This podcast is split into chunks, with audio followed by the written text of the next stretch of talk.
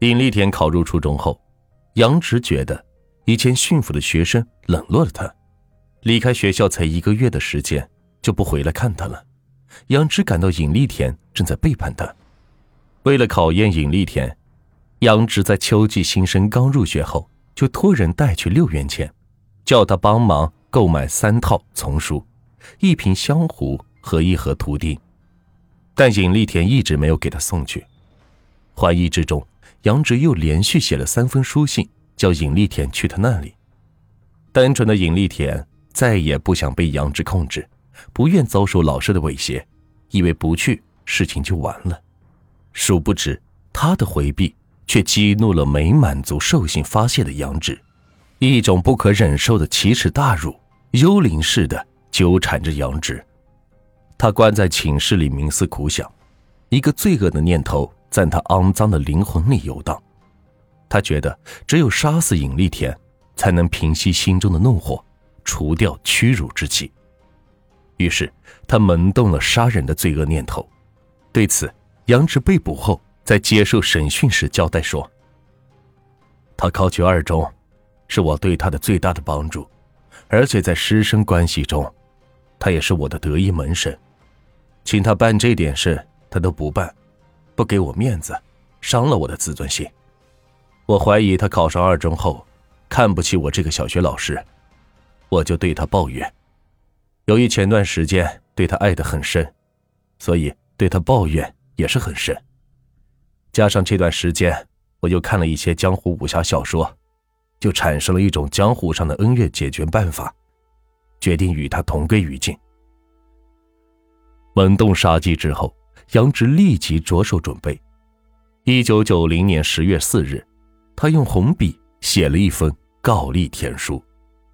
信中写道：“我俩三载的师生恩情，友谊亲爱，浓密深厚。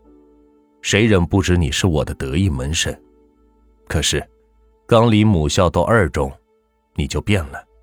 不知谁唆使你，谁在给你造我的谬论？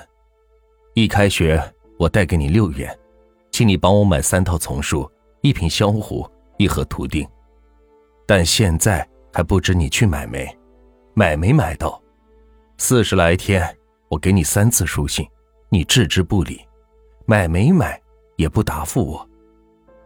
你为什么变得这样快？我不是在信中说，只麻烦这一次吗？哎，堂堂二中生，不把一个小学老师放在眼里了。你对我如此轻视侮辱，这是对我心灵的创伤，精神的打击，你知道吗？别人这样对我，我可以一笑置之，或默默的忍受。可是你是我三个春秋形影相随的得意门生呐！我的灵魂被你击碎了，我的精神被你彻底摧毁了。士可杀，不可辱。我俩的夙愿，应有归宿了。写完之后。杨直在屋里是来回踱步，他执迷不悟了，最后给他妻子留下了一封遗书，其中写道：“托你把两个儿女的培养重担挑起来，红芬的书一定要令他读成功，切莫与尹家结仇，事情只有了了和无，不许为我办丧事，也不许将我埋入祖坟，愿与立田葬在一起。”写完后。杨只是仰天叹息一声，随即把遗书塞在一个花盆下面。杨直决定孤注一掷，他开始筹计杀人方式和具体细节。一九九零年十月十三日，杨直将犯罪的预谋付诸行动。上午十点钟，他装出平静的样子，上完前两节课后，骑着自行车到县城，买了一张纤维板和一只铁皮水桶。有了诱骗尹丽田的借口，杨直随即骑自行车来到二中，找到了还在课间休息的尹丽田，要他放学后帮忙一道把买的东西送回温源附小。天真单纯的尹丽田见到老师来请他帮忙，也没有想那么多，一口便答应了下来，把过去令人惊悸和羞辱的事抛到了脑后，但没有把老师想的那么坏，没有任何提防。更没想到，老师在今天要置他于死地。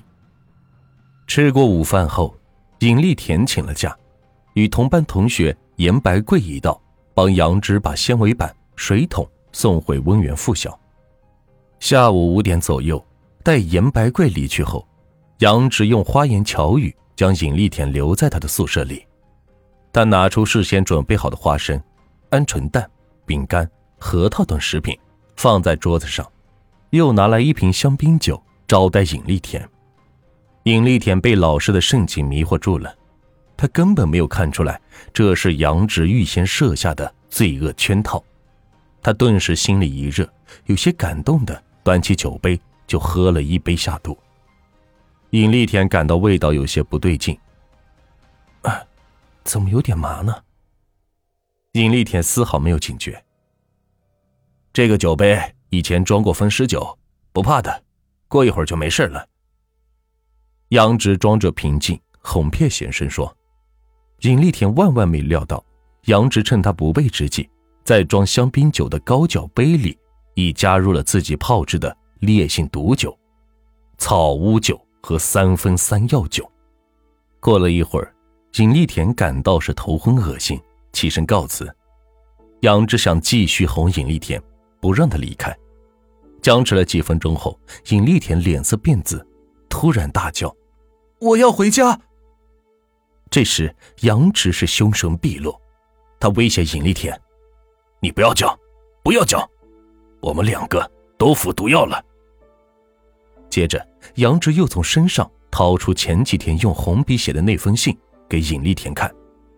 恍惚之中，尹丽田看了看信，便更加恐惧，他本能的推开杨志，大喊大叫。挣扎着要逃离这恶魔的掌心，要回家去。杨志见状，恶狠狠地扑向了歪歪倒倒的尹丽田，两只大手死死地卡着尹丽田的脖子。大概三四分钟后，尹丽田就闭上了眼睛，嘴里是流出了血沫，瘫软下来。到了晚上的九点钟左右，尹丽田的父母寻找儿子，再次来到怀疑对象杨直的寝室。仍是喊不开门，无奈经过学校校长的同意，只能是用锄头将门砸开。破门而入后，尹丽田的父亲立即发现儿子已经惨死在杨直的床上，嘴皮青紫，瞳孔放大，颈部有明显的血印，两只手一只捏成拳，而另一只则是打开，其情景另一人是惨不忍睹。半年之后的一九九一年六月五日，云南大理白族自治州中级人民法院在高悬的国徽下，依法对罪犯进行宣判，宣布判处故意杀人犯杨直死刑，剥夺政治权利终身，并赔偿被害方丧葬费两千元。杨直对他所犯的罪行供认不讳，但以量刑过重为由提出上诉。一九九一年八月十九日，云南省高级人民法院依法进行了终审宣判。本裁定为终审裁定。根据最高人民法院依法授权高级人民法院核准部分死刑案件的规定，本裁定即为核准故意杀人犯杨直死刑的裁定。根据云南省高级人民法院院长邱创教下达的执行死刑命令，故意杀人犯杨直。于一九九一年十月八日，在陈山脚被依法枪决。杨直很可能是同性恋，然而在那个时代，很多人不知道同性恋的概念，而杨直自己害怕，也不知道自己的性取向，但他利用自己的职务胁迫学生同他发生关系，仍是罪大恶极。